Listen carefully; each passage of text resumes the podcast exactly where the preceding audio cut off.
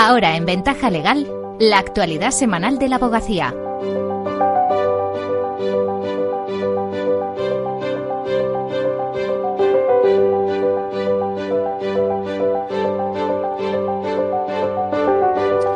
Bienvenidas Isabel y Carla, ¿qué tal? Hola, buenas tardes. Todo vuestro.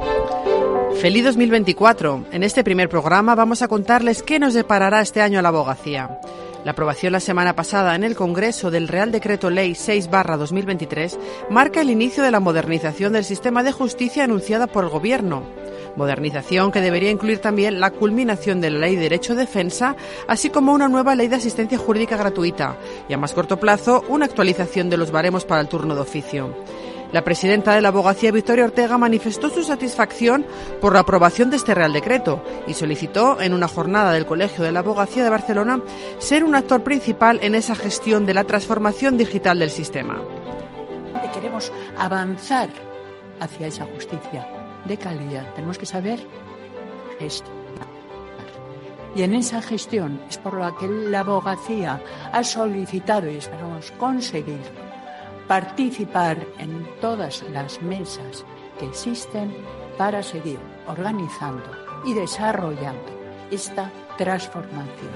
Transformación que será fundamental si entre todos y todas sabemos hacerlo el Real Decreto Ley incluye una batería de medidas que impulsarán la digitalización del sistema, como la generalización de la celebración de vistas telemáticas o la creación de la carpeta justicia, que permitirá a cualquier persona consultar los expedientes en los que es parte o interesada.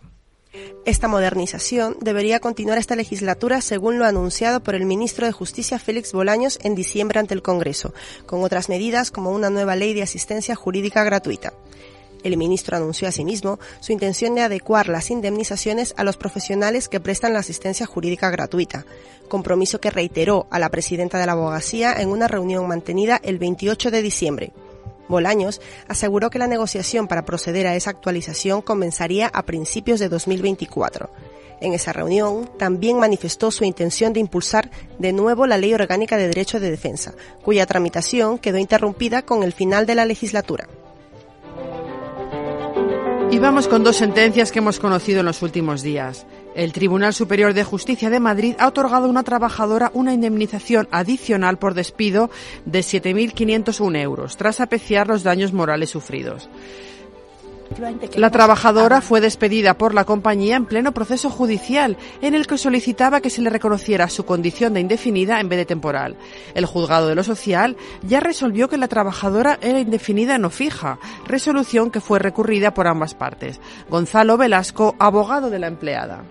Este fallo abona la tesis marcada por el Tribunal Constitucional respecto a la garantía de indemnidad que debe ser observada como un verdadero derecho del trabajador a no resultar perjudicado laboralmente como consecuencia de reclamaciones que haya podido dirigir contra su empleador.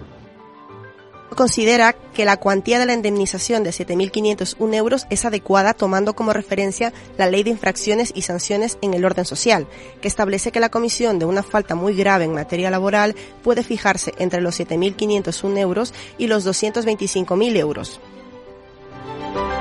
La Audiencia Provincial de Asturias ha condenado a un banco a indemnizar a una clienta con cerca de 6.000 euros por el uso fraudulento por terceros de su tarjeta de crédito tras descargarse la app de la entidad.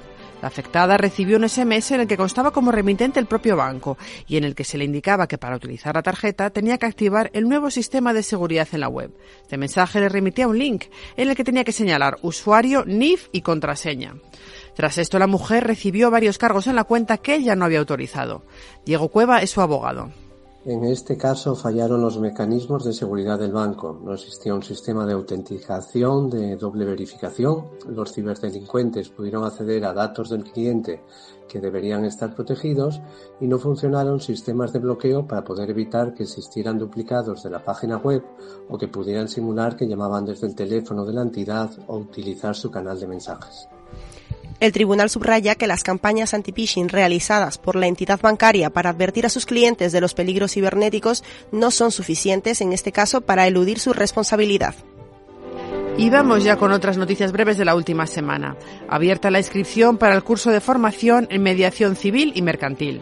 Organizado por la Fundación Abogacía Futura, tiene como objetivo dotar a los profesionales de la abogacía de la competencia necesaria para actuar en mediaciones civiles y mercantiles. Marta Martínez, nueva presidenta del Consell de la Abogacía Catalana. La decana del Colegio de Abogados y Abogadas de Tortosa dirigirá el Consejo Autonómico durante el próximo año. El régimen de despido en España esta tarde en la conferencia de los lunes. Contaremos con el abogado experto en Derecho Laboral Bernardo García a partir de las cuatro y media. Puede seguirse online y presencial previa inscripción gratuita en formacionabogacía.es. Y con eso terminamos por hoy. Hasta la semana que viene. Muchas gracias, Carla. Muchas gracias, Isabel. Gracias. Gracias.